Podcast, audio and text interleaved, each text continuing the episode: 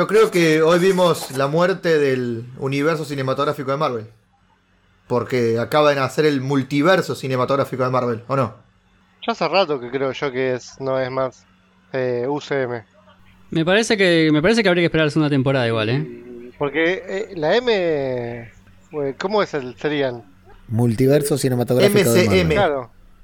Sí, ya hace rato que dejó de ser. ¿Por qué a la segunda temporada, Pablo? ¿Qué, crees? Porque lo vienen tapando tanto que me parece que capaz que lo terminan cancelando y lo abren de otra forma después, no sé. Me, me quedo esa duda. Como que fueran a reparar el error. Sí, en eh, esta eh, nueva está, medio complicado, ¿no? Porque, a ver, tendría que eh, ir un poco más al, ya casi al final de, de lo que se- de lo que fue el capítulo, pero no sé, van a tratar de repararlo de alguna manera. Eh, más adelante les comento bien, pero por ahora lo dejo ahí. Sí, a mí me- lo que me, me despierta mucha curiosidad es qué va a suceder con lo que son la- las películas o las series más terrenales, ¿no? Por ejemplo, si Falcon Mm. tuviera una segunda temporada y viniera ahora, ¿no? Está bien, para cuando venga ya va a haber pasado bastante tiempo. En Spider-Man, The Marvels, en Eternals, digamos, todo esto del multiverso puede ser normal, aceptable, pero en una serie como Falcon, ¿qué te van a meter? A, a dos o tres Falcon es medio raro. Para un gran evento o para una serie multiversal, Doctor Strange, por ejemplo, la película, podría ser, pero no, no lo veo en, en pequeñas producciones. Quizás ni, ni influya, Sí, ¿eh? Claro. me- me- Quizás Sí, no, ni se mucho que sea la única serie que nos confirmaron que hay una segunda temporada. También. Mm. A mí me gusta eso, me entusiasma Sí. mucho que por primera vez Marvel nos diga, bueno, va a haber una segunda temporada, che. Eso está bueno, ¿eh? porque hasta ahora no lo sabíamos. Pablito, ibas a decir algo. vos? Sí, eh, pasa que me parece que va a pasar algo como pasa parecido en los cómics cuando hay un evento. Hay eventos que son de universo mutante y pasan solamente en un mutante y el resto ni se entera. Claro. Hay eventos cósmicos que eh, abarcan a determinados personajes y a otros los pasa desapercibido, así que seguramente lo manejan de la misma manera. ¿Lucas? Con esto nos están indicando que ya tienen una segunda temporada prevista, pero esto, la segunda temporada, sería después de todo lo que sigue. O sea, ¿saben cómo van a seguir después de todo lo que sigue? O sea, después de eh, Doctor Strange, What If y todas las cosas que vengan. En realidad, claro, esto sale después de... Se empieza a, a producir o a filmar, a rodar en enero de 2022, la segunda temporada de Loki. Ya, prácticamente ya, an- cuando pestañeamos ya se empieza a rodar. Y... ¿A rodar o a producir? eh, a entendí que producir, a producir, sí, sí, a producir, a producir. No sé, Ah, de que- entre que producen Sí, y ruedan, hay un Es que no igual. sé si hay tanta diferencia, porque producir ya la tienen que estar produciendo. Eh, Me explico que te quiero decir, ya Sí, hay gente el- escribiendo. No sé a qué le llaman puntualmente, viste que nos llegan los correos de production list y ahí ya está anunciada para enero, no, no sé cuál es la diferencia. Pero, por ejemplo, ahora viene Shang-Chi en septiembre, en películas, ¿no? Grandes eventos. Shang-Chi, que Sí. puede o no está relacionado con el multiverso, no nos afecta demasiado. En Eternals me parece que podemos encontrar una respuesta a por qué Eternals nunca se metieron, pero ahora no les queda otra que meterse, ¿verdad? Mm. Es una buena, sí. Puede ser. Y en Spider-Man No Way Home, bueno, todos esperamos que, que el multiverso tenga su consecuencia en Spider-Man también, ¿no? Ahora, ahora se viene el tráiler, ¿no? ¿no? no vamos a entrar en esa, pero se viene el tráiler. ¿Nos mostrarán el multiverso para confirmarnos, para que ya nos quedemos tranquilos o seguirán generando hype, ¿no? ¿El tráiler de qué? De Spider-Man No Way Home. ¿Todavía lo seguís esperando vos? Y ya viene, ya viene. ¿Ya? es ¿Cuándo? inminente. Es inminente. ¿Desde hace cuánto Es que es inminente, Flavio? ¿Vos que tenés mejor la cuenta? Eh, Sí, como un año. menos, ¿no? Para mí lo van a tirar. Para mí le van a tirar coso con, con Eternals, ¿eh? Sí, no, para mí después de What If lo van a tirar. Puede ser. Otra cosa que me gustó mucho, que vienen haciendo muy bien, es que todos pensamos que What If iba a ser una serie totalmente aparte de Sí. los eventos que están ocurriendo dentro del UCM y ahora con esto sabemos que puede llegar hasta dentro del UCM una nueva línea temporal y hasta incluso sabemos que va a estar Doctor Strange, así que la verdad con eso nos hicieron muy bien porque gracias a esta serie de Loki pudimos podemos meternos dentro de What If. ¿Eternals cuándo sale? Cin- 5 de noviembre.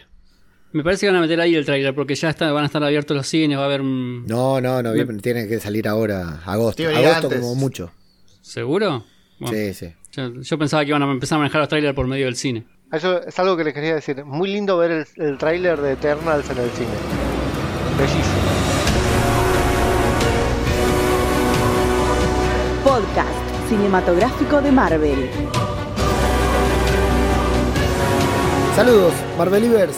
Les damos la bienvenida a una nueva entrega de podcast cinematográfico de Marvel, el podcast de Radio de Babel, en el que nos dedicamos a hablar hoy más que nunca del final de la tercera serie de Marvel Studios, Loki. Saludo a mi compañero Lucas García, arroba Mago Punky. ¿Cómo estás, Lucas? ¿Qué te pareció la serie?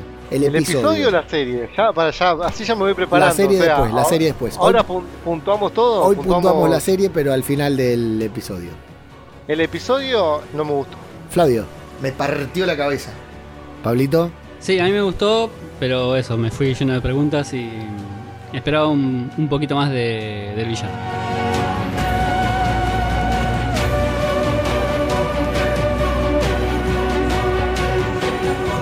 esta serie me llama la atención que ha cambiado la intro a lo largo de, de toda la serie. Fueron seis episodios, ahora no recuerdo si en los seis cambió la intro, pero en uno pusieron música actual, en otro habían puesto otro tipo de música, en otro nos habían puesto otra cosa, y acá nos ponen un audio con todas pistas de, de sonido del universo cinematográfico de Marvel, de la realidad, la canción con la que garchan Peggy y Steve, y, Sí. y, todos... Bueno, pero hay un detalle. Ninguna de las tres series tuvo el mismo estilo de, de intro. WandaVision entraba cada, cada episodio con una intro distinta, Sí. con una canción de una serie de la época. Eh, Falcon and Winter Soldier no tenía intro. Sí. Prácticamente no tenía intro. Y Loki tiene intros diferentes también, pero distintas al estilo de la de Sí, sí, WandaVision. sí, sí. A, a mí me parece una genialidad esto de que no se aferre Marvel a ningún estilo, que cada serie sea de un género, de un estilo y tenga una estética completamente distinta. ¿Qué te pareció, Lucas, esta intro? ¿Qué es lo último que se ve en el logo de Marvel? ¿Quién es? ¿Es Visión el último que se ve? Porque vieron que cada una de las letras aparece un personaje y se va cambiando, pero al final, cuando está por apagarse, eh, se ve una imagen de una sola, una única imagen en todas las letras de Marvel. No logré distinguir quién es, si es Visión, eh, o sea, es como que si es alguien muy protagonista. No recuerdo, la verdad. La presentación muy buena, sí, muy buena, pero no entendí por qué. Eh, Está lleno de audios, lleno de pistas, lleno de momentos del MCU y de la realidad también. Hay audios de la realidad. Entre los cuatro nos hemos puesto a escuchar con atención y hemos recopilado todos los sonidos que se escuchan y se los dejamos en nuestra página abierto para todo el público. Pero en nuestra página de Buy Me a Coffee, buymeacoffee.com barra Marvel Podcast. Way to go, Tic Tac! Wakanda forever! You wouldn't have heard of me. Dance off, bro! He's a friend from work! I can do this all day. Yeah, I know. I'll show you ferocity. Higher, further, faster, baby. We have a hot wreck. jump on that spaceship and get out of here. Want to come?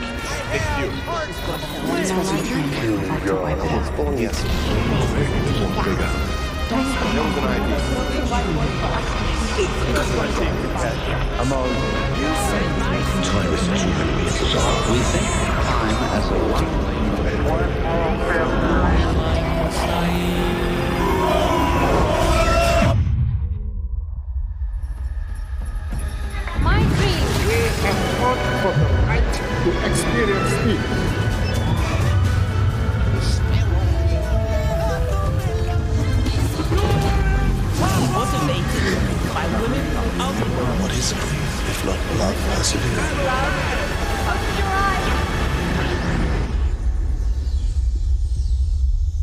Hemos recopilado todas las pistas de audio porque es muy interesante y después es para analizar, ¿eh? porque aparecen varias de Hank Pym, varias de Scott Lang y es para analizar si esas en particular tendrán alguna injerencia con el villano que conocemos al final, que no sé si lo podemos catalogar como villano. Pablo, ¿vos qué opinás? Eh, no, no, me parece que no.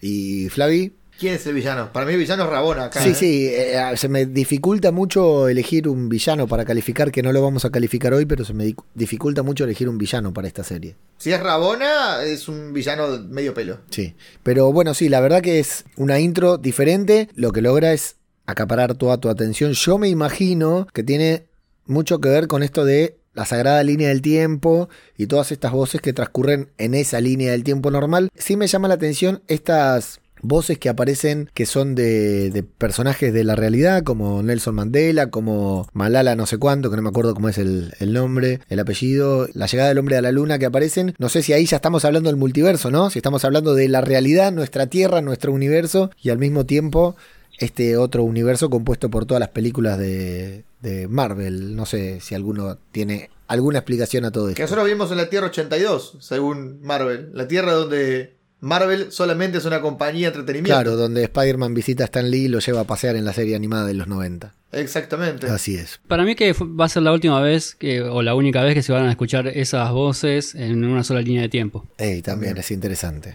Por el contrario, la presentación de la serie es en silencio. Esta presentación de las letritas que van cambiando no tiene música, esa música habitual que también ya te va llamando la atención y te das cuenta de lo que estabas viendo. Eh, te pregunto, Lucas, ¿con qué expectativas llegaste al final de temporada? Con muchas expectativas. Con mil, mil expectativas. Bien. Ansioso frente a la primera, TV. la- pero súper, la primera vez que me desperté y sabía que era miércoles, últimamente me estaba- no me estaba pasando que me acordaba que era miércoles, y me desperté con muchas ganas de ver el final. Quería ver muchas cosas, ¿no? Muchas cosas que quedaron, que quedaron sin resolver.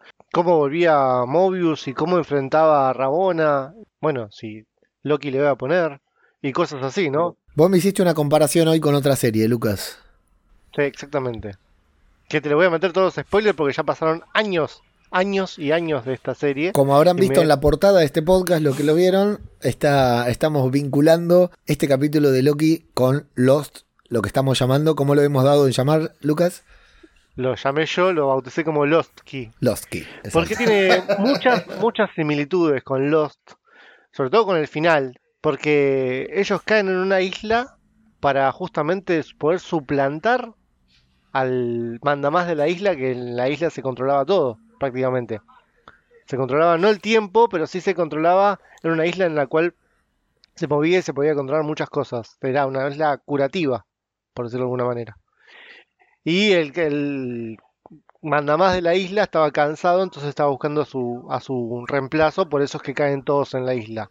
Acá sucede más o menos lo mismo. Yo cuando lo escuchaba, a, ¿le podemos decir Kang o hay que decirlo? Eso, ese es otro tema de debate. Yo no le voy a decir Kang, pero inevitablemente se nos Sí, va a escapar. hay que, hay que llamarlo de alguna manera, el negro. El que permanece.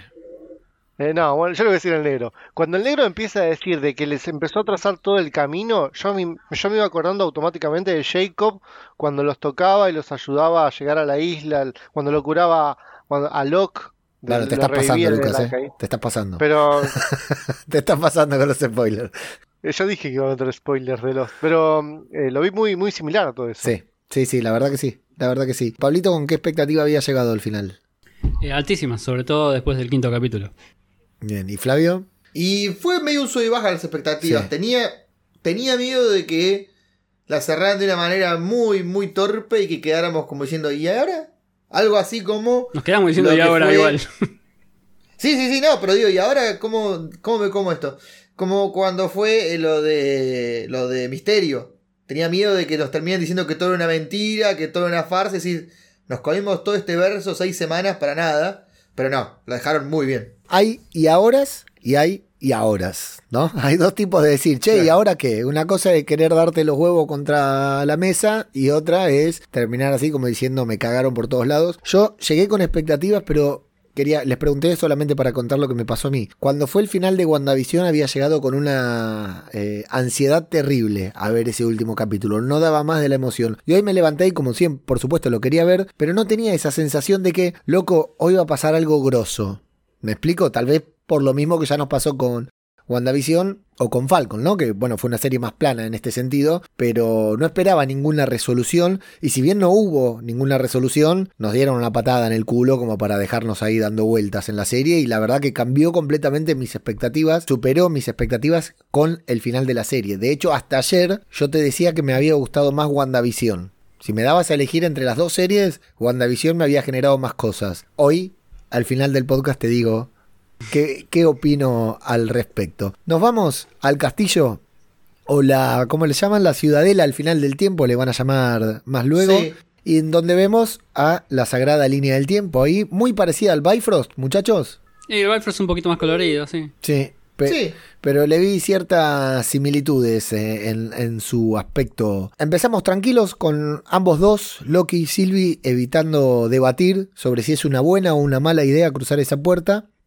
Y Sylvie le va a pedir a Loki que le dé un instante para contemplar porque está en el punto máximo de su vida, ¿no? Está a punto de cumplir el único sueño, el único objetivo que alguna vez tuvo.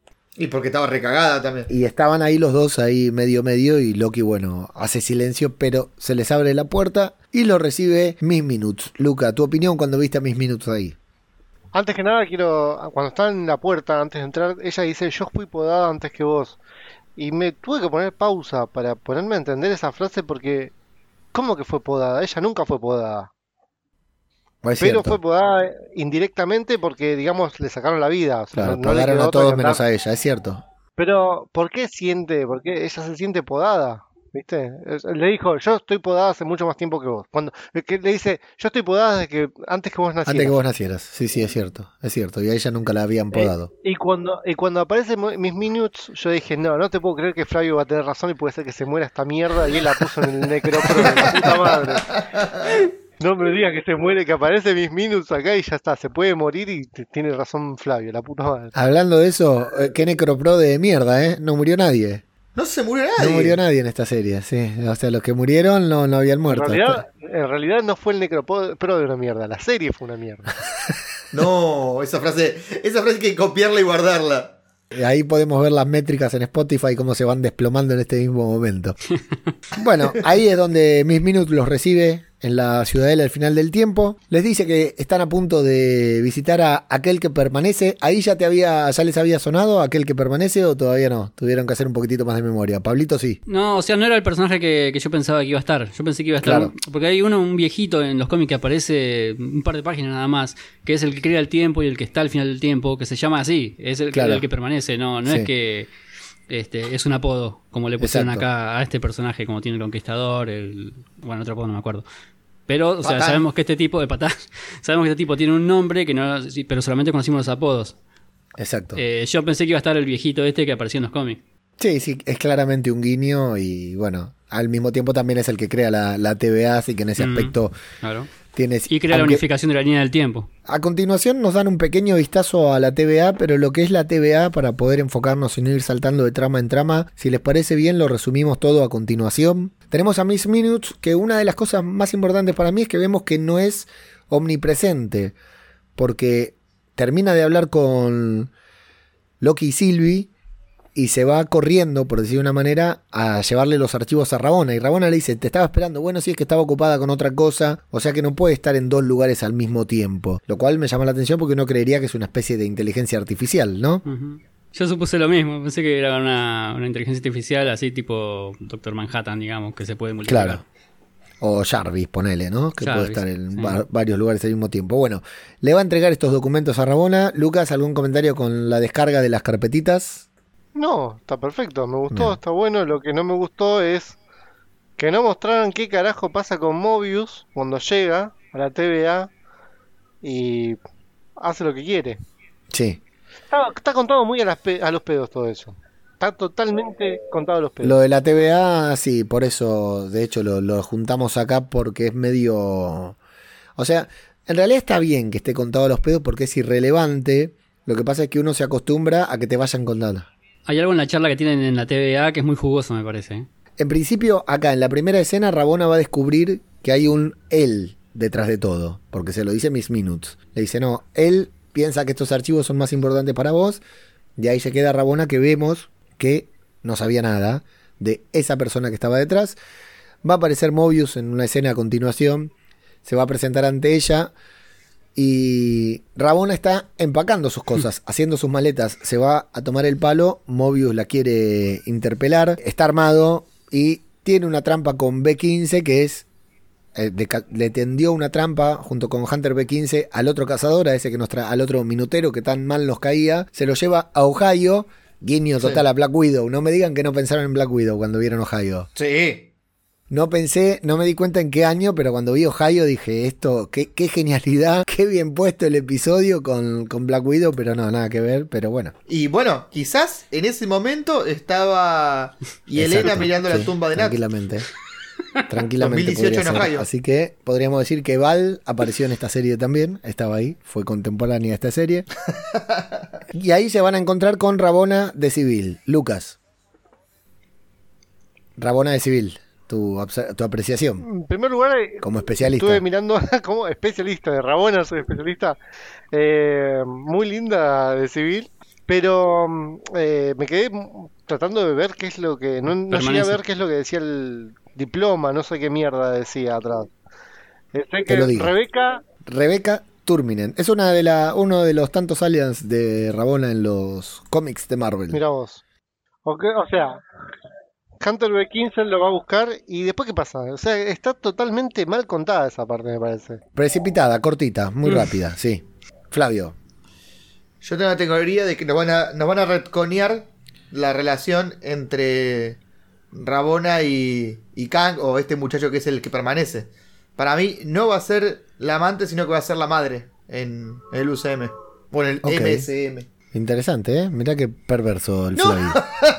No, no, es que por eso me parece que era tanta la obsesión que tenía con ella en protegerla que en realidad se protegía a sí mismo. Bueno, me parece. de todas maneras, acá se ve que este otro minutero, que no me acuerdo su nombre, que ya había tenido dudas cuando vio a Silvi autopodarse, confirma esto de las variantes y todo a través de ver a, a Rabona en su otra variante. Pero también todo resulta al pedo, porque al final del episodio todo esto, esta revelación queda en la nada, según lo que nos muestran. Porque nadie se va a acordar de nada, así que no sé si tendrá alguna importancia o fue todo solo para meter algunos minutos más. Es que me parece que no, que eso es otra TVA. Estamos en otra realidad, ¿verdad? Fíjate que cambia la, estru- la- la estatua, cambia la forma, cambia la cara, o sea, tenemos la cara Ya saltamos al final. de Jonathan Mayers. Tanto miré el celular que no me di cuenta que ya estamos al final. Esto es un, el multiverso, es así, no hay... Igual me hubiese, me hubiese encantado que se cuente así, te digo, ¿eh? Antes de todo lo del medio de relleno, me hubiese encantado. No hay pasado ni presente. Y bueno, acá empieza el debate entre Mobius y Rabona sobre el libre albedrío, sobre lo que hicieron bien, sobre lo que hicieron mal. Rabona no le transmite a Mobius nada de lo que leyó en los documentos que habrá leído, pero se toma el palo, se va justamente a buscar su libre albedrío y lo deja ahí tirado en el piso una vez más a Mobius. Eh, Pablito, vos te decías que había algo que querías destacar de todo este momento. Sí, igual son suposiciones mías, ¿viste? Qué sé yo. Lo mejor. A mí lo que, me, lo que me pasó es que con respecto a, a la escena en Ohio, que ahí Rebeca, eh, Rebeca, eh, Rabona se llama Rebeca, tiene otro nombre. A mí me parece que eso lo hicieron para confundirnos. Porque no necesariamente este, la variante tiene que ser parecida a la de la línea de tiempo original. Entonces, me parece que esta Rebeca puede tener otra variante que no sea parecida a ella. O sea, lo que lo vincula es la lapicera, ¿no? Eso Sí. es cierto. Sí. Lo que, lo que el anclaje Sí. que tiene es la lapicera. Pero cuando hablaban del libre albedrío, eh, una frase que usó Loki mucho, ¿no? Que nadie tiene libre albedrío, que todos están destinados a que se lo supriman. Y dijo algo muy parecido y al final dijo que se va a buscar el libre albedrío. Y que solamente eh, hay uno, que es el que gobierna, que manda todo, que es el que tiene libre albedrío después de todo. Y me dio a suponer que podría ser esta Rabona una, una variante de Kang. De, o, de, o de el que permanece. Kanga. Que tanto teme, que tanto teme el que permanece, ¿no? Viste que dijo, bueno, es mejor que esté yo y no una variante de las mías. Me gusta, ¿eh? Me gusta porque, claro, es cierto, tenemos a Loki y a Sylvie, que son Claro, Lokis. por eso digo, no necesariamente Rabona tiene que ser una variante de Rebeca. Tenemos esto, ¿no? De que estamos buscando el giro, el giro, el giro de la trama del guion, ¿no? Un giro tras otro, muchas veces, y otras veces, bueno, buscamos tanto el giro que termina, no, terminamos estrellando contra la pared de tanto Sí, buscar el giro. re confusa esa parte. Eh, una muestran eh, la escena de Ohio, después muestran a Rebeca que se va y no se sabe dónde. Y este muchacho, el que, el que permanece, Mis Minutes evidentemente le lleva a Rabona los Sí. archivos que el que permanece le pidió que le llevara. Sí. Los archivos que el que permanece quería que le llegaran. Bien, bien, atención ahí, ¿eh? Hay que estar pensando profundamente cuál puede ser esa, las intenciones de, de el que permanece para con Rabona y, y esta, esta me gustó mucho, Pablo. Te, te anoto acá un, un tilde, ¿eh? Bien. Bueno, durante la entrada al castillo, la cámara va a hacer algo que ya hizo varias veces en esta serie, incluso en el tráiler lo hemos visto, que dar esta vuelta en 360 grados. Lo, lo hemos visto en varios episodios, sobre todo cuando van avanzando por los pasillos y eso. Esto tiene una simbología muy importante que nosotros no vamos a destacar porque no tenemos la menor idea de qué carajo quiere decir el director con esto, pero seguramente haya un podcast o su youtuber favorito que se lo pueda explicar. Nosotros la verdad que nos decimos, ¿por qué carajo dan vuelta a la cámara? ¿Qué querrá decir? No sé si alguno tiene una teoría. Y si el que está escuchando esto lo sabe, lo puede decir acá en los comentarios de Evox o en arroba Marvel Podcast guion bajo en Twitter o arroba Marvel Podcast en Instagram. Llegan a un hall en donde hay una estatua caída y mucho polvo, ¿no? Como abandono, como si algo no hubiera sucedido. Sí. A Loki le llama la atención. La estatua caída también vemos a tres guardianes, o sea que eran cuatro. Coinciden conmigo en que eran cuatro y derribaron la estatua de uno. Eran cuatro, exactamente. Puede ser, sí.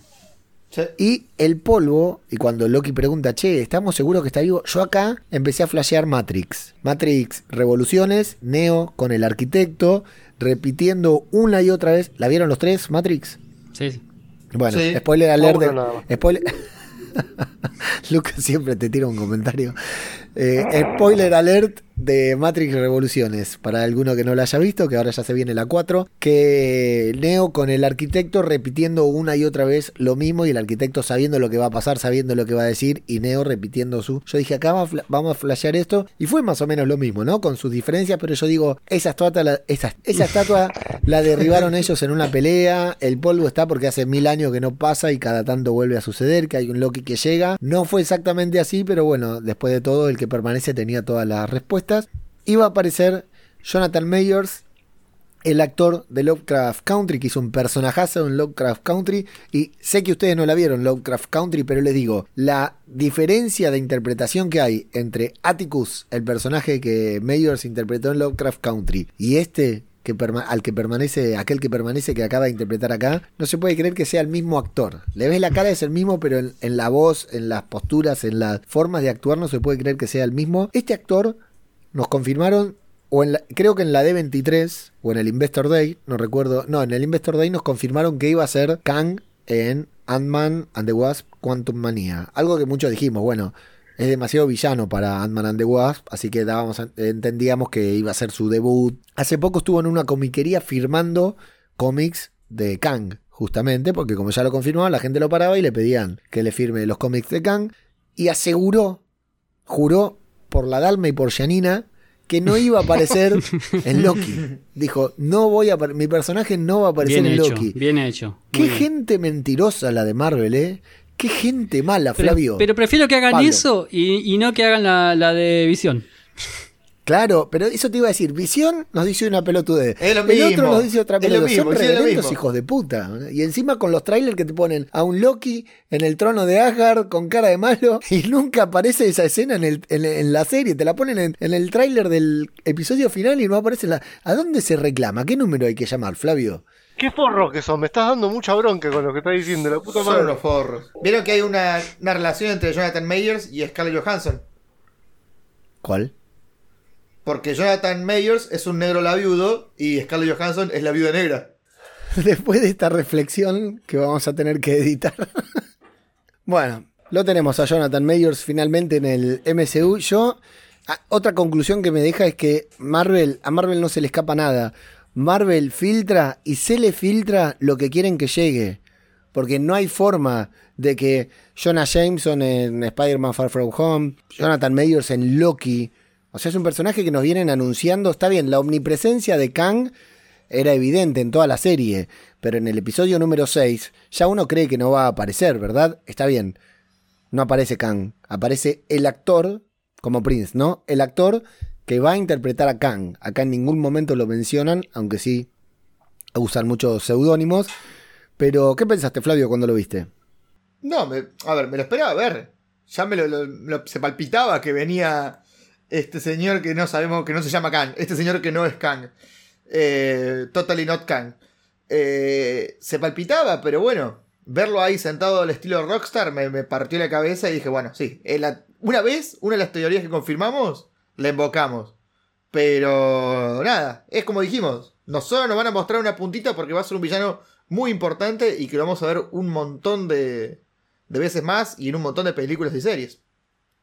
Pero déjame decirte algo. ¿Invocamos esa teoría? Porque Marvel quería que, que pensemos para ahí, ¿eh?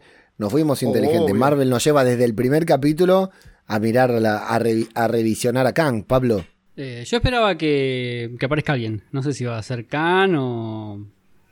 O se corrió, habíamos visto en el, grupo de, Telegram que por ahí aparecía un Immortus o Mephisto o quien sea que aparezca. Al- alguien esperaba que esté. Me cagué mucho cuando vi a Miss Minute, me asusté.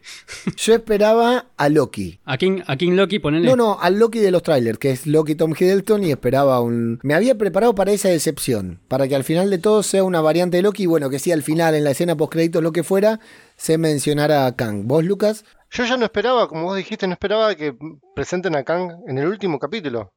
O a este negro, ¿no? Me hubiese gustado más que sea Loki. Me hubiese gustado ver las imágenes del tráiler. Le creía más si es que era Loki, porque tenía una razón, por ejemplo, para buscar a los demás Loki y, y- y podarlos. Quería ser el único Loki. Eso hubiese comprado mucho más. Pero sí, no, no, no lo esperaba ya Kang. Y el actor me encantó. El actor, la- Terrible. la, interpretación que tiene, y pienso yo que es la variante más pedorra de Kang. Por eso, por eso dice él de que no, que no salió interpretando a Kang. Sí. Que no es Sí. Eh, que no aparece Kang. Kang, el, Sí, el sí, sí. conquistador. Acá tenemos que aclarar una cosa, ¿no? Porque siempre nosotros, este es un podcast muy friki, ¿no? Eh, muy de nicho, se le dice en el ambiente del podcast, ¿no? Que le hablas a un po- no le hablas a los fanáticos del cine, no le hablas a los fanáticos, le estamos hablando a los recontra fanáticos de Marvel. Pero también lo cierto es que estas series son muy populares, las mira mucha gente que no lee cómics, que por ahí, incluso al estar en Disney Plus, la mira gente que por ahí no vio las películas de Thor, Thor de Dark World, andás a ver si la vieron antes de ver Loki, ¿entendés? Esta serie te aparece ahí como Netflix que te pone los 10 destacados y todo el mundo los vemos y no sabemos por qué mierda estamos viendo semejante poronga. Esta serie no, no se sabe quién la ve, la ve todo el mundo, digamos, chicos, grandes, y no todos los que ven esta serie, los productos de Marvel, están al tanto de las noticias, de Jonathan Mayers habló para Entertainment Weekly, y si Marvel Flix tuiteó una cosa, y si el otro hizo un video reacción de otra cosa. La verdad que la gente no tiene idea, la gran mayoría del público no tiene idea quién es Jonathan Mayers, si iba a ser de Kang, si no iba a ser de Kang, si está vinculada con una cosa, con otra.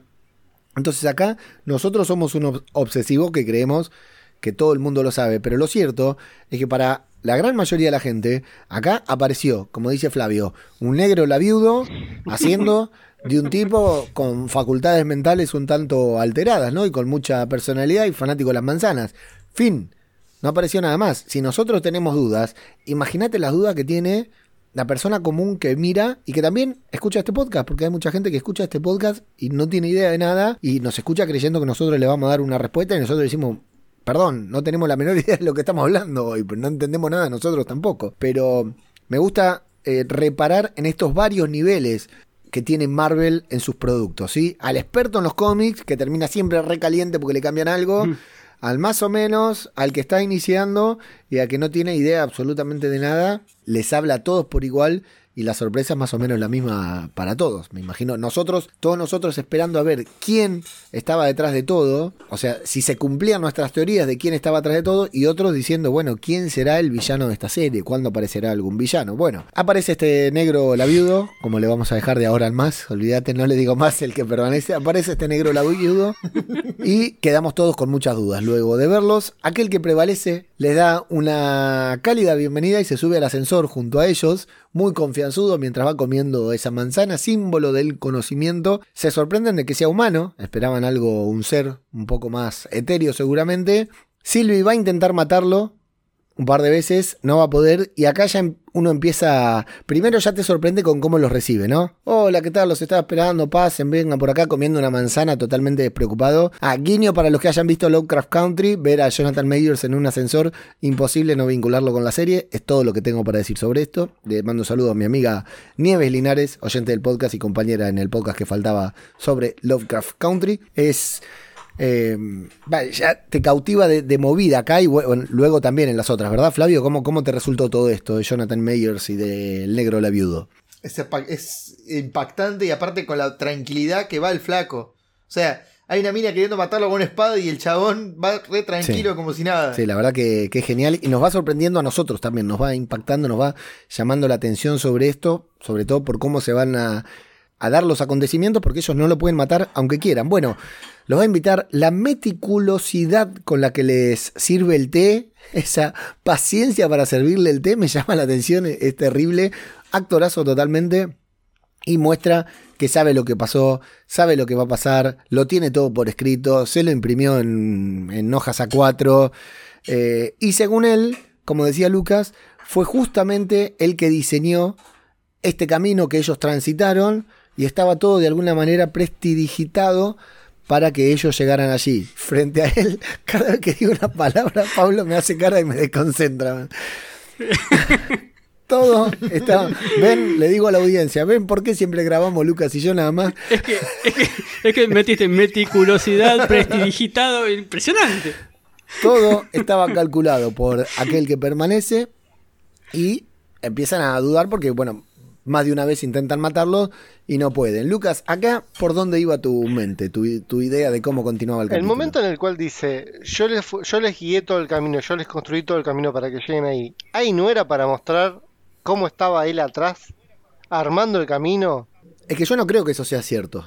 eh, y bueno, entonces ahí a nosotros, al público, nos está diciendo que eso no es cierto, justamente. Es cierto, si no nos podrían haber metido un flashback como en Black Widow, cuando... Claro, En, to- en toda serie, en toda película, y los estoy mirando a ustedes, hermanos rusos, lo que no muestran en cámara, no lo creo. No va, no va, no sucede. Sí, sí, no sucede. Igual es una cuestión, está bien que nosotros tengamos la duda. Che, ¿realmente este estaba prestidigitando todo? O, pifiaste, ahí la eh, este- o está... o, o los está chamullando, Pablo.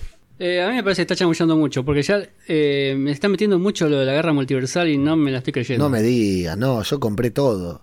No me la estoy creyendo lo de la guerra. Compré todo. O sea, sí creo, sí creo que están tratando de poner un límite a que se ramifique la línea de tiempo, pero la guerra multiversal, Me mataste. no, no, todavía no, no me la creo, no me la me creo. estás rompiendo el corazón. Me parece, que- o sea, me parece que puede haber, un- o sea, siempre eh, eh, cuando hay una creación hay caos, ¿no? Pero me parece que, como lo dijeron en la TVA, lo está diciendo este ahora, me parece que es parte del chamullo de cómo comenzó todo. Va a haber un origen con caos, evidentemente, pero me parece que no es ese de la guerra multiversal. Bueno, acá el tema es que él, él lo tiene todo controlado supuestamente, no sabemos, pero evidentemente él tenía intenciones de que ellos no llegaran ahí. Cuando llegan, bueno, listo, me la banco, los enfrento, los encaro, no me queda otra que encarar a estos dos y tratar de manipularlos. Lo que sí todo esto sirve, así como nosotros como espectadores dudamos, Loki y Sylvie, Sylvie no porque es mucho más determinante, pero Loki empieza a vacilar. Y de hecho, más adelante va a decir, yo soy un mentiroso, y sé que este tipo no me está mintiendo porque aparte tal vez se le nota toda la, la- explicación que, que da, ¿no? La incomodidad, el nerviosismo que tiene y Loki se da cuenta que no, sin embargo Sylvie va a seguir determinante en su objetivo, pero sí se nota acá que empieza a haber problemas entre ellos, ¿no? Empiezan a hablar de la confianza, que no le creen, que hay desconfianza entre ambos, de hecho los manipula diciendo, realmente vas a confiar en este, digamos, al tratarse de dos Loki, logra sembrar esta, este conflicto entre ambos que luego se va a- a explotar un poquitito más, ¿no, Flavio? Me parece que hay un es parte de verdad y parte de mentira. Yo creo que la parte de mentira es cuando dicen yo controlé todo y esto quedó así. Para mí todo lo contrario, para mí los necesita a ellos para controlarlo todo. Quizás lo tenían a él prisionero a través de Aliot y dijo, bueno, esto pudieron manejar a Aliot, quizás me ayudan para manejarlo en contra de los demás Kangs. No, es buena esa. Sí. ¿Qué nos cuenta con estos muñequitos que logra crear? Que la verdad que me encantó esta presentación que hicieron. Esto que. La forma en que fue narrando la historia me pareció genial. Ya habíamos tenido esa narración de dibujitos de mm, Miss Minutes. Y ahora tenemos esta narración con, con no sé, stop motion. Stop No sé motion. cómo mencionar. Sí, en stop motion, totalmente. Bueno, que estableció la TVA para contener algo que a lo que él le teme mucho, que es él mismo, pero en otra variante, mientras nosotros vamos aplaudiendo frente a la pantalla, ¿no? Mientras esperamos que, que se mencione a este hombre, se menciona como el conquistador, entre otros apodos, entre los cuales figura eh, Patán. Para aquel que no lo sepa, Kang es Kang el conquistador, así es su nombre, literal. que figura en el DNI. En- Así, así lo anotaron en el DNI, exactamente. Así que para todo aquel que no lo sepa, esto para nosotros es una confirmación de que se trata de Kang, pero él lo dice explícitamente. Le temo a otras variantes mías, me temo a mí mismo, pero en otra variante. Y con esas variantes me llaman de una forma, de otra forma, el cornoque, que es negro labiudo, y el conquistador. Son varias de las eh, denominaciones que tiene, pero bueno, tenemos esa confirmación que también nos da la contratación de Jonathan Meyers para este personaje. Dice que es un científico del siglo 31, corríjanme si me equivoco, esta es la descripción de Kang también, ¿verdad? Sí. Y que descubrió el multiverso en el que todas las variantes en principio interactuaron en una paz un tanto forzada, ¿no? Nos da a entender como eso, como que, ah, sí, qué lindo tu corbata, qué linda tu realidad, pero que no era algo que se daba de forma natural, sino que como que todos intentaban ser amables uno con el otro, ¿verdad? Sí. Y que todo el tiempo se le, tarde o temprano se le, se le van a terminar midiendo. ¿ves? Exactamente, y así empezó. Terminaron a, a los palazos. Se desató esta guerra multiversal de la que ya nos había hablado Miss Minutes, de la que Pablo no cree para nada. Estuvieron muy cerca de la aniquilación, pero este que permanece logró dominar al Aliot y de esa manera controlar el multiverso e instauró el orden a través de la TVA, para el cual, primero, Loki y Sylvie no le creen, igual que Pablo, y segundo, le dicen, loco, borraste a no sé cuántas realidades, nada más que para mantener un control fingido, digamos, un control forzado, no natural, Pablo. Claro, porque lo que pasó fue que mm, en la explicación dice que para lo que se, a lo que se refería Silvi, ¿no? Que él para tener ese control de algo antinatural, que es una sola línea de tiempo, este, lo que tuvo que hacer Aliot es como él se alimenta de eh, los viajeros del tiempo, la línea de tiempo, fue comer todas las ramificaciones hasta poder unificar una sola línea. Estos dispositivos que tenían los minuteros, que era como una, una botellita que tocaban, lo que liberaba era Aliot. Por eso salía un humo violeta. Ah, puede ser, no me di cuenta, sí. Lucas, ¿qué te pareció toda esta explicación? Tanto la explicación como la forma en que la mostraron. La explicación me encantó. Ahora, eh, él sabe de que hay otros negros labiudos que van a venir. ¿Vendrán realmente? O sea, hay otros multi hay otros universos, ya sabemos, el multiverso existe. Lo que no entiendo es para qué quería controlar la línea temporal. Bueno, por ahí necesita la ramificación de las líneas de tiempo para que haya una conexión entre una y otra. Él en la explicación te muestra que está el universo y hay otro universo arriba y otro universo. Claro, por eso, bueno, Él esas son que- las líneas rojas. que viaja- él lo que, lo que, él lo que encuentra él es la manera de pasar de este universo al de arriba, al de arriba, al Bueno. de arriba. Por eso, y sin la ramificación no tienen conexión. Claro, claro, yo entiendo como que la línea roja es el límite que ya contactaría con otra realidad, con otro multiverso. Entonces, si pasa esa línea roja, se contactaron y se mezclaron. Claro. De ahí es que vienen los otros Kang peligrosos. A mí lo que me vuelve loco de todo esto es la, una vez más, la actuación de Jonathan Mayers, totalmente histriónico, expresando con las manos, con gestos de la cara, cuando ella le dice, y los guardianes del tiempo tal cosa, amén, le dice el tipo, la verdad me parece soberbia la actuación, me parece una genialidad, y al mismo tiempo, después de todo esto, cuando ellos le dicen que no le creen, pues se van a mantener en la suya y no le van a creer, que se sienta en, el, en su silla, se derrumba, la cámara se va alejando, el tipo va, se va cayendo, o sea, viene de, ser extrovertido, de, mover los brazos para adelante, para atrás, de, reírse, de pararse sobre el escritorio y termina sentado y, y empieza a decir que es muy viejo, que vivió muchas vidas, que está cansado, que ya no aguanta más, que necesita un sucesor, pero me, me volvió loco ese contraste del actor, ese contraste del personaje, de pasar de ser un showman a pasar de ser el mayor deprimido de, de todos, ahí tirados, que está encontrando el, está buscando un sucesor y que los encontró justamente a ellos. Y está muy bien, porque, claro, ¿cómo Sylvie no va a dudar? Les ofrece hacerse cargo, les ofrece lo que quería Loki, que lo maten, que se hagan cargo ellos, que vayan y digan que ahora ellos controlan las realidades, pero le dice, si piensan que yo soy malo, que lo soy, le dice a, a Sylvie, le dice, madura, todos somos malos, solo que nosotros tenemos cosas para hacer. Si piensan que yo soy malo, esperen a ver lo que son mi, mis variantes. Eh, a mí todo eso, toda esa parte me, me, fascinó. Me había metido adentro de la tele para ver el capítulo, me pareció genial. La explicación, más allá de que sea verdad, mentira, lo que fuera, me pareció genial la explicación. Y yo sentado ahí donde estaba Loki, le compré todo también. Le terminé, firmo el contrato con la TVA en ese mismo momento, Flavio. Yo no lo dudo. Yo pienso que las variantes, yo pienso que las variantes de él realmente son malas y él es el más pedorro de todos. Yo creo que también, ¿eh? Yo, yo le creo 100% a lo que está diciendo. Eh, solamente tiene el conocimiento, que el conocimiento todos sabemos que es poder, pero pero sí, yo le creo de que es una de las variantes más. ¿Sabes lo que lo que pensaba? Que me- con ese papel, con ese con esa línea de personaje quedaría muy bien para un Joker negro. Me estoy metiendo en. DC, lo sé, pero me gusta mucho porque lo vi como medio loco, medio esa, ese, esa cambio, Total. ese cambio de, de registro de personaje es buenísimo. Y lo Totalmente par- pa- parándose en la silla, saltando. Cuando se levanta, cuando se para encima de la mesa y vos lo ves que se va elevando cada vez más, que va extendiendo los brazos, es buenísima esa actuación que tiene. Es brillante. Mira, si nominaron a Rowdy por- para el Emmy por, por War Machine, a este no sé qué le van a dar. El, el Nobel le tienen que dar el premio Y Nobel. sabés qué, y sabés qué, seguramente si salía Black Widow, a Ross también lo metían.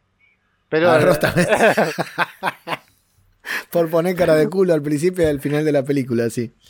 A mí me hizo acordar esta variante a eh, la variante, la de Iron Lad, la versión de Iron Lad de Kang. Que es un pibe de 16 años, que es Nathaniel Richards. Que, bueno, un- lo explicamos ahora más o menos la relación con los, Sí, sí, con los sí, Richards. claro. Sí, porque si no, Antonio, que es Patreon, se enoja. Dice, ¿para qué mencionan los cómics si no los van a decir? Sí, explícalo. Lo que pasa es que es medio complicado, todavía no está muy claro. Nathaniel Richards era el padre de Red Richards en, este, en esta realidad donde no existió la edad oscura, como contaba la Edad Media, no existió prácticamente todo lo que fue el oscurantismo, no pasó, entonces la sociedad evolucionó tecnológica y científicamente mucho más avanzado que la nuestra. Y Nathaniel Richards, el padre de Red Richards, de Mr. Fantástico, viaja al futuro, al, al siglo 31, y detiene la guerra multiversal. Entonces, Nathaniel Richards, Kang, no queda claro si es un descendiente de el padre de Red Richards, Nathaniel Richards también, o si se llama Nathaniel Richards en homenaje al padre, como un héroe eh, mundial. Es como, qué sé yo, como que nuestro amigo Gabriel, que se llama Gabriel Omar, en homenaje a Batistuta. Eh, está esa duda. Más allá de eso, Nathaniel Richards viaja, siendo un joven de 16 años, a nuestro tiempo y se encuentra con la versión de Kang, una versión muy maligna, y dijo, no, yo no quiero convertirme en este tipo. Entonces él decide unirse a los jóvenes vengadores bajo el nombre de Iron Lad, con un traje muy parecido al de Iron Man. Quizás, volviendo todo, este, el que permanece, es este Nathaniel Richards, que no quiere llegar a convertirse en un villano. Estamos en la etapa anterior a, a eso. Él quizás ya vio su futuro, ya sabe lo que va a pasar y quiere dejar el control del tiempo en manos de otro antes de convertirse en ese tirano. Sí, eh, esto vale la pena mencionar que parecemos locos y dementes, pero bueno, es bastante compleja la historia de Kang en los cómics y en las líneas temporales, ¿no, Pablo? Sí, estaba pensando lo que dijo Flavio. A mí me, me parece que no sabe que él va a poder convertirse en eso porque viste que cuenta, o sea, cuando llega un punto en la serie después de que tiene una charla con los Lokis, eh, que el tipo agarra, tira una piedrita ahí arriba del escritorio, como que ya a partir de ese punto no sabe qué va a pasar Cuando cruzan el umbral. cuando cruzan el umbral. Sí. Sí, sí, sí. A partir de ahí ya queda en, en stand-by. Dice, ¿qué hacemos ahora? De hecho, si pudiéramos aconsejarle algo en ese momento, lo que le aconsejaríamos nosotros a el que permanece o este negro la viudo sería contactarse con nuestro patrocinador, el estudio jurídico gallego Villalba y Asociados, este estudio jurídico tan lindo y tan amable que nos patrocina todos los programas. Así que si usted, al igual que el que permanece, tiene alguna duda, puede consultar al este estudio jurídico gallego Villalba y Asociados por cuestiones civiles, comerciales, laborales, familiares o incluso emergencia penales. Lo contacta al correo electrónico estudio o al WhatsApp 116377 1590. Estudio gallego villalba arroba gmail.com o al WhatsApp 11 6377 1590. Muchas gracias a nuestro patrocinador que ya tiene fanáticos. No sé si vieron los comentarios en Evox que lo, lo esperan, dicen que esperan ansiosos en qué momento los vamos a mencionar. Así que le mandamos un abrazo a los oyentes, fans del estudio Gallego Villalba y Asociados. Todo muy lindo acá con los Loki, con el Kang, lo que fuera. El tema es que de golpe se preocupa, de golpe dice, sonamos. A partir de acá, o sea, acá yo los tenía, hasta donde estaba escrito, yo acá los tenía que convencer a ustedes. Por eso decimos, no es que tenía, que sabía todo. En algún punto, estamos en la ciudadela al final del tiempo, en algún momento las cosas se volvieron impredecibles, cruzaron el, um- el umbral se pone tensa, él, él se pone muy tenso también, pero también se pone tensa la, la atmósfera de la serie, no sabe qué se va a suceder, qué va a suceder, y el poder La determinación ahora ya no está en él y en ellos dos. ¿Y vieron cómo, de golpe, el tipo se cruza de brazos y no hace más nada? Se queda ahí sentado y son los otros dos los que determinan el tipo cuando se están peleando, cuando se besan, el tipo jamás intenta escapar o no dice nada.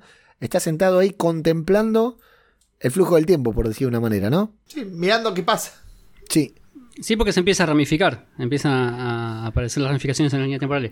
A mí me parece que eso lo sorprendió, porque él lo dijo antes, este, que él por lo general espera un Loki, y que esta vez es- Sí. vinieron dos. Sí.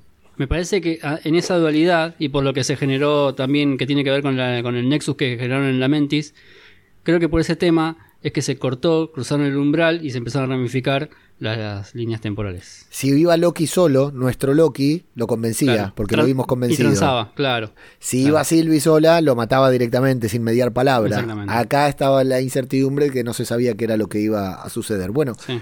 justamente entre ambos van a, van a discutir sobre estas posibles ramificaciones. Loki le cree, Sylvie claramente considera que Loki la está traicionando, que está negociando por su trono, porque es el Loki que todos conocemos, ¿no? El que negociaría por su trono, como ya lo hizo con otros. Van a pelear con una de las grandes cuentas pendientes de esta serie, que entiendo que esta serie no va de peleas. Entonces no me pongas peleas, porque todas las peleas fueron una verga. Todas. Sí. No hubo una pelea que me haya gustado. Acá estuvo muy bueno porque en la en el- los trailers te mostraban a Sylvie y no te mostraban con quién estaba peleando. Y pero no, la verdad que no no. se notaba que era Silvi. Puede ser, sí, sí, no se le veía la cara, lo que vos decís, es cierto. Podía Yo ser ya, alguien. yo ya en el tráiler, no, no me hagas el tráiler que estoy súper caliente con el tráiler, no me lo menciones. No se no, puede lo menciones, no, no lo menciones. Bueno, yo la gran cuenta pendiente que tengo con esta serie, porque después todo narrativamente me pareció genial, más allá de algunas cuestiones. Las actuaciones son brillantes todas, impecables, desde el extra que desde Miss Minutes hasta cualquier otro, las actuaciones son increíbles. Visualmente está buenísima, mucho CGI, por supuesto, mucha escenografía digital, pero las escenas de pelea, la verdad, fueron una caca todas y tuvo varias. Eso me molesta y, y por ahí largas, como esta que yo estaba como Jonathan Mayers ahí mirando y diciendo, ¿cuándo terminan estos dos de tirarse patadas al pedo? Porque no me producía ansiedad, nerviosismo, nada la pelea. Bueno, Loki se va a interponer una vez más para que lo maten y Sylvie le va a dar un pico primero y una patada en el orto que lo manda a otra realidad, literalmente, Flavio. Sí, lo tiro la mierda. ¿Se esperaban que lo mate? Sí. ¿Lo mató? Sí. Ponele, hasta donde vimos, sí. ¿Vos tenés dudas? Y yo hace poco vi una película que decía que si no ves, si no confirmás el cadáver, eh, no está muerto. Pero ahí estaba el cadáver, lo vimos morir. No, Después le, que sea le tomó el pulso inmortal. después. ¿Vos viste que le tomó el pulso? ¿Vio los signos vitales? No sabemos. Flavio, Lo que pasa que habían- necesitamos la opinión de un experto. Pablo, digo, Flavio, ¿estaba muerto? Sí, sí, para mí estaba muerto, pero igual lo hubiera tomado el pulso. Sí. Me lo hubiera asegurado. O corta- meterle una puñalada más, ¿no? Meterle dos o tres puñaladas más, abrirle la, la- el cuello. Garganta. que estaba muerto. Pablito, ¿ibas a decir algo? Sí, no, que eh, él no sabía que iba a pasar eso. Porque ya habían cruzado el umbral. No, sí, no, no, no, no lo anticipó. No tenía forma de escaparse. Realmente lo que vimos es que estaba dispuesto, ¿eh? Que él dijo, si me matás, Eh, pero si no, no, no le hacen honor al nombre. ¿A qué nombre? ¿Al que permanece? Claro. A mí me, me gusta esto, me, me gusta la- su determinación, ¿no? El tipo dijo, bueno, tranquila, si, si me matás, le guiña el ojo, le dice nos vemos. Que ahí en el grupo de Telegram, no sé si alguien lo apuntó, yo ahora no, alguien nos hizo un comentario sobre esta frase que le dice... See you soon, le dice. Sí. La Que misma que, vi- le había dicho el robot, o bueno, o se había escuchado cuando le corta la cabeza al androide, al falso guardián del tiempo. Yo eso no, no lo había notado, la verdad que un, un gran comentario que nos hicieron ahí en Marvel Full Spoilers. Maximum lo, lo hizo. Maxi lo dijo, crack Sí. total. Arroba Marvel Full Spoiler, que es nuestro grupo de Telegram en el que siempre pueden venir a hablar con spoilers. Ahora no sé qué vamos a hablar todos estos días, que no hay spoilers para hacer, pero bueno, siempre la pasamos lindo ahí en el grupo. Lo mata, le guiña al ojo una muerte de las mejores muertes que he visto, muy, con mucha altura la muerte. Y sí, ¿no? Les preguntaba si se lo esperaban. Tenían que matarlo porque si no la serie se nos estancaba ahí. Si arreglaban, negociaban y se iban ellos a hacerse cargo de la TVA, hubiera sido interesante, pero no tanto como termina sucediendo después. Sylvie se derrumba, como toda persona que siempre tuvo un solo objetivo y lo cumple, se terminó su vida ahí, Pablo. Sí, sí, fue increíble. Yo, yo pensaba que, mm, que iba a pasar cuando entraba a la Ciudadela del Tiempo. Pensé que, bueno, ya este, este fue mi objetivo, encontrar a quien está acá, qué sé yo, pero no, no pensé que iba a llegar al límite de matarlo. O sea, Después sí vamos viendo que se está recaliente, que saca la espada y lo quiere acuchillar cada vez que puede, pero, Claro. pero creí que, que su objetivo iba a terminar este, ya una vez que entraba y conseguía sus respuestas. Lucas, se der- explota la línea temporal. Ahora sí, literalmente. Lo vemos ahí en el vacío, en la ciudadela del final del tiempo, y lo vemos también en los monitores de la TVA. Cosa que ya habíamos visto. Eh, Mobius y C, C20, C20 es.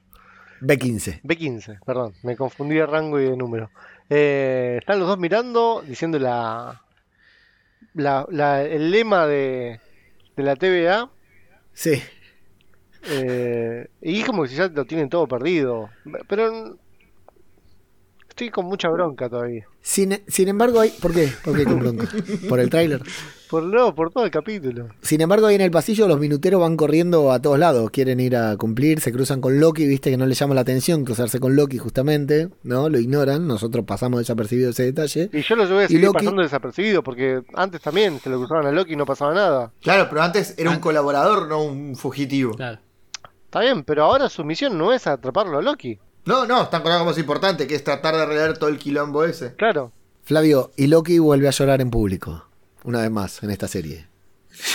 Loki está destinado a estar triste. O muerto. Algo que quieran decir sobre Kang, sobre todo sobre Kang, sobre el que permanece antes de, de que pasemos al cierre del capítulo, Pablo. Me gustó mucho la versión de Khan, porque generalmente esos personajes que están solos durante mucho tiempo, que tienen mucho tiempo para pensar, son mucho más solemnes. Hablan lento, meditan mucho. Y me gustó que te sea más extrovertido, hable, viste, tenga confianza, me encantó. Eh, no es habitual ver esta personalidad porque aparte no es que te da de temer. Sí, sobre todo con, con estos personajes eh, que, que- que son muy longevos. Milenarios. este, y que están permanentes, exactamente, son milenarios y, y están solos. Sí. O sea, si ves esos, esos, esa clase de personaje, ponele un, un Thanos, ponele. Thanos también es muy solemne con- en, en la primera Claro. Infinity War. De hecho, ahora que lo decís, yo lo esperaba así. Yo lo esperaba solemne. Claro. Cuando apareciera, lo esperaba solemne con una voz grave. Flavio. Claro. Que alguien, por favor, antes de, de querer matar a Carl, que destrocen a mis minutes, que me da mucho miedo. Y Lucas, ¿vos querés decir algo más de Kang o solamente repetir que tenés bronca? No, no, no. no. El, el Kang, estoy, estoy a favor de este Kang. Me gusta mucho este Kang. Loki parece tener una idea, de golpe se le ocurre algo después de estar derrumbado ahí pensando en Sylvie, pensando en el quilombo que se está por armar. Sale con mucha determinación a correr ahí los pasillos de la TVA. Se encuentra con Mobius, pero esto creo que nos rompe el corazón más que cuando lo podaron a Mobius. Le habla a Mobius y Mobius le dice, tranquilo papi, ¿quién sos vos? Sos un analista, le dice. No, no, Sí. no sos nadie, o sea, no, lo, lo desconoce por completo. ¿En qué piso trabajás? ¿Cuál es tu escritorio? Y además, automáticamente mira para atrás. Viste que Loki se queda mirando algo y se queda mirando para atrás como diciendo: Vení, vení, vení, llévatelo este que está medio colifa. Sí. Flavio, terrible, ¿no? Sí, sí. Pensé que no lo volvíamos a ver a Mobius. Eh, ¿No habías visto las noticias donde confirmaron que iba a volver a aparecer en otros productos? Sí, dijo en otras producciones, no, Sí. no en Loki. No en Loki, sí, sí, sí, total. Te impacta en principio eso y luego ya no nos impacta tanto, pero sí nos sorprende que vemos literalmente la estatua de Kang con su uniforme todo. Ya no hay guardianes del tiempo, de, ello, de hecho ellos están hablando, che, semejante quilombo con la línea del tiempo y ahora él quiere, hablan de él, que nosotros lo arreglemos, ya no hablan de Rabona, ya no hablan de los guardianes, hablan de él, de un hombre. Ese hombre es el que, el que permanece, el que prevalece, pero ya con el uniforme, con la ropa clásica de Kang en los cómics, una única estatua de un único guardián del tiempo que se trata nada más ni nada menos que de este. Me sorprendió mucho la llegada del final porque me había entretenido tanto con la charla de ellos con el que permanece que al final de golpe se me termina el capítulo como si hubiera durado 25 minutos. Sí, se me terminó eso. Sí, de golpe porque prácticamente no pasa nada. Es una serie en la que hay una peleita y hablan y hablan, hablan, y sin embargo termina con una intensidad total porque te la cortan de golpe y ahí te quedaste. Y uno dice, uno dice lo que decía Luca, ¿no? Una serie se supone que en el episodio final va a cerrar tramas. Y acá, a medida que iban avanzando, iban abriendo. Iban abriendo. Y multiverso. Y Kang, el conquistador. Y otra línea de tiempo en la TVA y Silvi, y te iban abriendo tramas, y vos decís, bueno, esto todavía le queda un, un tercer acto, le queda un tercer acto, y el tercer acto nunca llegó, de golpe terminó la serie, y chau, se acabó, Flavio. Sí, nos dejó así. culo al norte. Lucas, ahí viene tu bronca. Eh, sí, sí, sí, sí, es el momento de mi descargo. Sí, es como vos decís, yo estaba esperando que siga, que siga, que siga, y es más, después dije, bueno, viene el postcréditos, algo me va a decir el postcréditos, ¿no? Total, total. Pero no- el, el postcréditos lo dejamos aparte, lo dejamos aparte. Sí, sí. A ver, Kang se muere. Lo- se muere, entre comillas, ¿no? Lo mata, lo mata a Sylvie. Se muere porque le, le- le atraviesa un cuchillo por la panza. Se cambia la realidad de la TVA. ¿Sylvie lo manda a la realidad donde estaban? ¿O lo manda a otro universo? Yo tuve esa duda ¿cómo- también. Sylvie, ¿cómo carajo sabe manejar un reloj que no tiene números, no tiene nada? Son muy intuitivos los Android. No es un Android eso. Vieron que cuando, incluso cuando eh, Kang hace la- el jueguito con los muñequitos, hace el escritorio y tiene la misma computadora que tienen ahí en el interrogatorio de la TVA. No lo había visto. Sí, es muy bueno esa- ese detalle. Eh, no, no me gustó para nada todo eso. O sea, ¿cómo hace Sylvie para mandarlo de vuelta a una realidad que ella, o sea, ella lo quiere mandar a esa realidad en la cual él no existe? O, No, ella lo quiere mandar a la TVA, me parece. está bien, pero ¿por qué se altera la realidad? Porque quizás cayó en otra TVA. Entonces no lo manda a la realidad. Lo manda a otra No, lo manda a otra, lo manda a otra, claro. Ahí sería la variante otro- del analista. Lo, lo manda a otro universo. Claro. Yo tengo No, mis dudas, ¿eh? Mi, mi teoría es que ella lo quiere mandar a la TVA.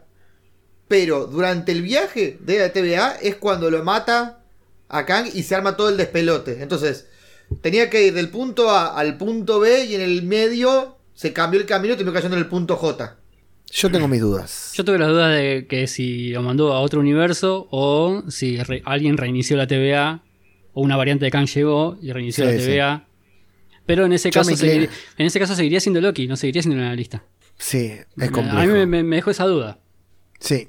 Para mí, yo me inclino por algo muy básico que no necesariamente tiene que estar bien resuelto, que es la paradoja temporal de Volver al Futuro 2. Para mí Ah, hicieron bueno, un cambio y se afectó todo. Eh, ahora Biff Tannen es el, con- el conquistador y chau. Para Pero mí, eso va en contra, eso va en contra de lo que dice en Endgame. Que si vos afectás tu pasado, no cambia tu presente porque. No. Crea una nueva línea temporal. Sí, que es lo que. de- eso coincide con lo que pregona la TVA. Porque por eso borra las variantes, ¿no? Para que no se cree justamente una nueva línea temporal, digamos. Están en coincidencia con. en concordancia con Ancestral. En ese Para mí aspecto. hay una TVA por cada multiverso. Sí, sí. Claro. Y la línea roja son los límites. No, pará, Lo que pará. pasó ahora- Por cada universo, no digas multiverso porque es peor. El multiverso lo engloba cada- todo. Todos Está los bien. universos. Hay una TVA por cada universo. Claro. La línea roja son los límites entre uno y otro. Ahora que no está los líneas, los límites porque desaparecieron cuando se, se murió este, esta versión de Kang, se mezcla todo. Vos no sabés si arranca- arrancás y no sabés dónde terminás. Así es. Bueno, esto como verán. No, no, Sí. pará, vamos a hablar de la escena post-créditos. Sí, sí, sí. Esto como verán da para mucho debate. El debate lo vamos a hacer, si todo sale bien, el próximo martes, si están dadas las condiciones, si hay cupo en Twitch, el próximo martes en algún horario a descifrar en vivo por Twitch y luego lo publicaremos también en formato podcast, por supuesto. Vamos a decir que termina aquí el episodio. La música del final del episodio quiero destacar que es la misma de siempre, pero mucho más intensa, con, con otras variantes musicales justamente, ¿no? Con otras variantes dentro de los acordes, mucho más potente, mucho más poderosa, mucho más pesada, por decir de una manera, y que en los créditos Jonathan Mayers es mencionado con un simple agradecimiento, ¿no, Flavio? ¿Me lo marcaste vos? Sí, sí, dice actor invitado, Jonathan Mayors, nada más. No dice nombre, no dice nada. Estaba en el set ese día justo, le dijeron ponete una capa azul y venía acá a decir esta línea de texto casi sin ensayarla, dijo, improvisó todo. Pero tenemos una escena post créditos, todos esperando la escena post créditos ansiosos, ¿no? Sí, que había quedado re manija. Puta madre que los reparió todo. A todos, a cada uno. Ayer vi el especial de los Simpsons de Loki y es genial, porque tiene, es genial, pero genial en varios niveles y tiene una escena post créditos en el que le, lo juzga, Rabona lo juzga a Loki y lo acusa de hacernos esperar durante toda la serie a una escena post créditos que nunca aparece. Y es cierto que casi, casi no tuvo escenas post créditos esta serie y siempre la esperamos. ¿Cuánto tiempo antes lo habrán rodado eso y ya sabían esto, ¿no? Lo de las escenas post créditos. Lucas, la escena post créditos. Hay segunda temporada de Loki. Y con un sellito. Y con Se un mandaron a hacer O el sea, sellito. está certificado de que va a haber una segunda temporada de Loki. Esto, Esto viene en relación a lo que hablamos en el podcast de, de Black Widow también, que dijimos que al final no dice que Black Widow va a regresar Claro. ni que no va a regresar ni nada. Acá nos muestran que continúan con esta costumbre de decir que Loki va a regresar. El tema era que Loki iba a regresar, Flavio. Eso te voy a decir. ¿Sylvie vuelve? Sí, espero que ese pico no haya sido en vano. Para mí no. Para mí vuelve como. No. Garca, ¿Qué? garca. ¿Qué? Sí, obvio, que la mate, que la haga bosta. ¿Qué? Que ese pico no haya sí, ¿eh? que ese pico haya sido totalmente a favor para que ahora venga Loki y la haga recagar. No, no, va, va a volver porque eh, Sylvie y Loki son la una de las razones, de las grandes razones que se hayan ramificado la línea del tiempo. Así que No. me parece que va a estar. Sylvie es la gran ocasionante de todo. Bueno, razón de más entonces, para que venga. Para mí vuelve como encantadora, ¿eh? Para mí vuelve como encantres. Ah, bueno. Que le diga, ah, Sylvie, no, ¿qué es Sylvie? Hice una encuesta en Instagram para ver Uh, cuánta, me gente, interesa. cuánta gente está a favor y en contra del capítulo. Del capítulo nada más, ¿eh? No, no. Sí. No, no, perdón. A ver, eh, sí, por el final de la serie, si les gustó o si no les gustó, el 82% dice que le gustó y el 18% dice que me siento estafado. ¿Cuánto? ¿Qué porcentaje? 18% no le gustó, sobre Ok. 139 y contando, porque todavía sigue. Es aceptable. Es aceptable. Acá hay uno que me gusta, que parece que lo escribí yo. Me, me hubiera gustado ver alguna escena post créditos, el resto nice. Tal vez bajó un poco el ritmo en la charla entre los tres, pero me encantó la puerta que abrió al futuro del UCM. No me gustó ver tan poca acción, pero recordemos que no es una, no es una serie de acción. No, la- Sí. las piñas vienen en la segunda temporada. ¿eh? Y acá hay algo que vos lo habías mencionado, Leo. ¿Por qué no lo terminaron en el capítulo 4? Lo terminaron en el capítulo 4 y ya está. No importaba que dure 4 cuatro capítulos. Pero si terminaba con Loki podado y Loki con la escena post que se despierta y hay tres Loki, ya está. Mm. Yo me ponía en pija y me iba hasta el, hasta el obelisco a festejar. Rompí un McDonald's, lo que sea.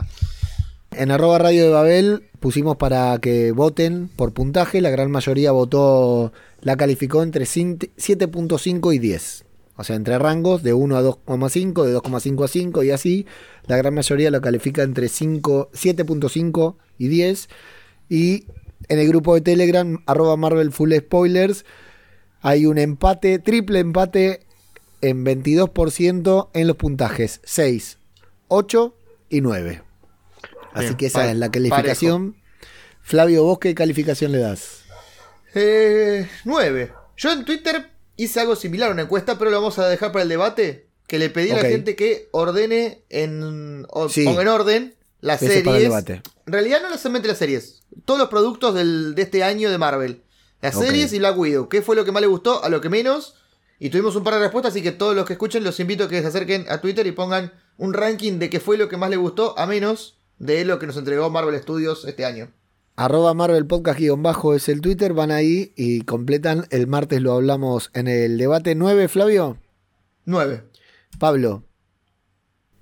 Eh, yo le voy a poner 8. Eh, me gustó mucho, pero a pesar de que tuvo altibajos la serie con tema acción, eh, ritmo y todo eso. Lucas. 5. Qué hija de puta.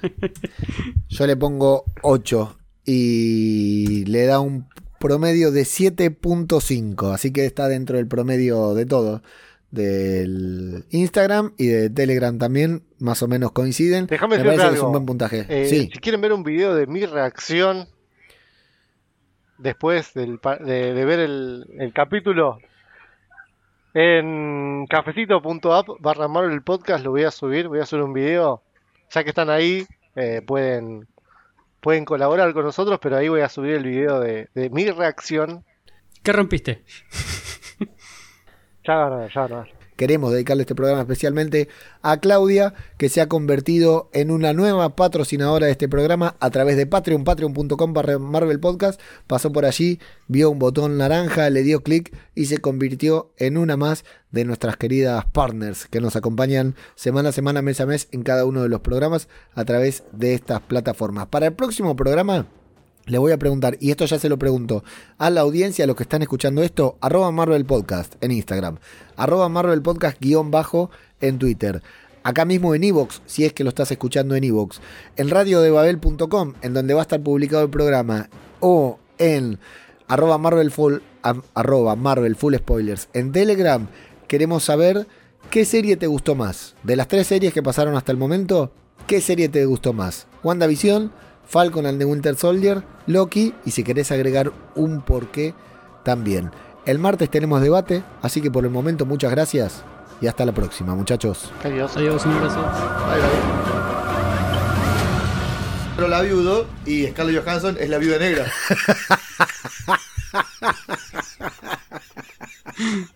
Perdón, llamada de Yadi acá en este chiste. Yo me estoy sacando el sudor, pensé que ibas a ir con otra cosa.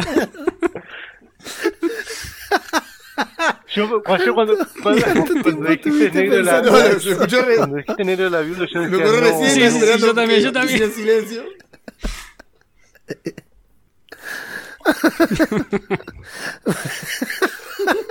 No puedo seguir, boludo. Bueno, después de esta reflexión que vamos a tener Para que editar. Bueno, ah.